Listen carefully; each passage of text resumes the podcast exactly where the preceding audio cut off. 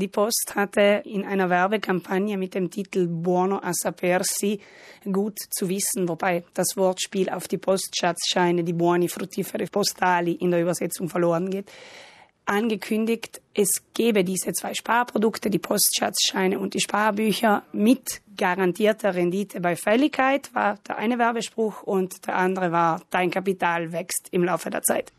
Diese beiden Versprechen der Post in Bezug auf die Renditen von Sparbüchern und Schatzscheinen hat die Verbraucherzentrale auf Herz und Nieren geprüft und genau nachgerechnet. Dabei hat sie festgestellt, dass je nach angelegter Summe und je nach Zeitraum das Kapital überhaupt nicht wächst, sondern schrumpft. Wenn wir zum Beispiel 6000 Euro auf ein Sparbuch legen und fünf Jahre dort belassen, dann haben wir am Ende noch 5831 Euro. Da ist von garantierter Rendite und gewachsenem Kapital überhaupt keine Spur. Bei den Postschatzscheinen werden jährlich 0,2 Prozent an Stempelsteuer fällig, plus kann je nach vorzeitigen Ausstieg die Zinszahlung einbehalten werden. Also auch hier gibt es Zweifel. Deshalb hat die Verbraucherzentrale bereits 2018 die irreführenden Werbeversprechen von Poste Italiane der Aufsichtsbehörde gemeldet und dieser hat dann ein Untersuchungsverfahren eingeleitet.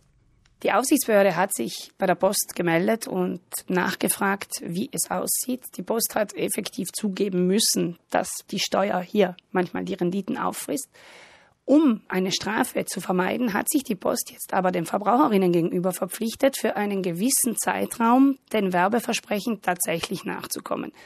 Wer im Zuge der Werbekampagne die Produkte erworben hat, kann vor 30. Juni 2019 die Produkte wieder abstoßen und hat das Kapital garantiert. Also die Steuern fressen in diesem Fall kein Kapital auf, denn die Post hat sich dazu verpflichtet, alle anfallenden Steuerlasten selbst zu tragen. Daraufhin hat die Aufsichtsbehörde beschlossen, der Post keine Strafe aufzubrummen. Sie will aber sicherstellen, dass die Post ihren Versprechen auch nachkommt, was die Renditen von Buoni Fruttiferi Postali und Libretti di Risparmio angeht, wie Postschatzscheine und Sparbücher im Original heißen. Ein Teil der Verpflichtungen, die die Post eingegangen ist, betrifft auch die Information. Also Verbraucher und Verbraucherinnen, die diese Produkte gekauft haben, im entsprechenden Zeitraum müssen von der Post durch ein Schreiben davon informiert werden, dass die Möglichkeit besteht, praktisch ohne Steuerlast aus diesen Produkten wieder auszusteigen. Dies sollte innerhalb von 60 Tagen erfolgen. Wichtig ist, sich zu merken, dass der letzte Termin der 30. Juni 2019 ist. Also wenn ich die Produkte abstoßen will, dann muss ich das vor diesem Datum machen. Aus verbraucherrechtlicher Sicht ist der Ausgang dieses Verfahrens für Gunde Bauhofer besonders erfreulich, denn diesen Fall zeichnet aus, dass hier einmal nicht Fehlverhalten abgestraft wurde, sondern korrektes Verhalten auferlegt wurde. Also hier wurde tatsächlich durch die Marktüberwachung, durch die Verbraucherschützer für die Verbraucherinnen ein Schaden vermieden. So sollte es immer sein, ist es aber leider nicht.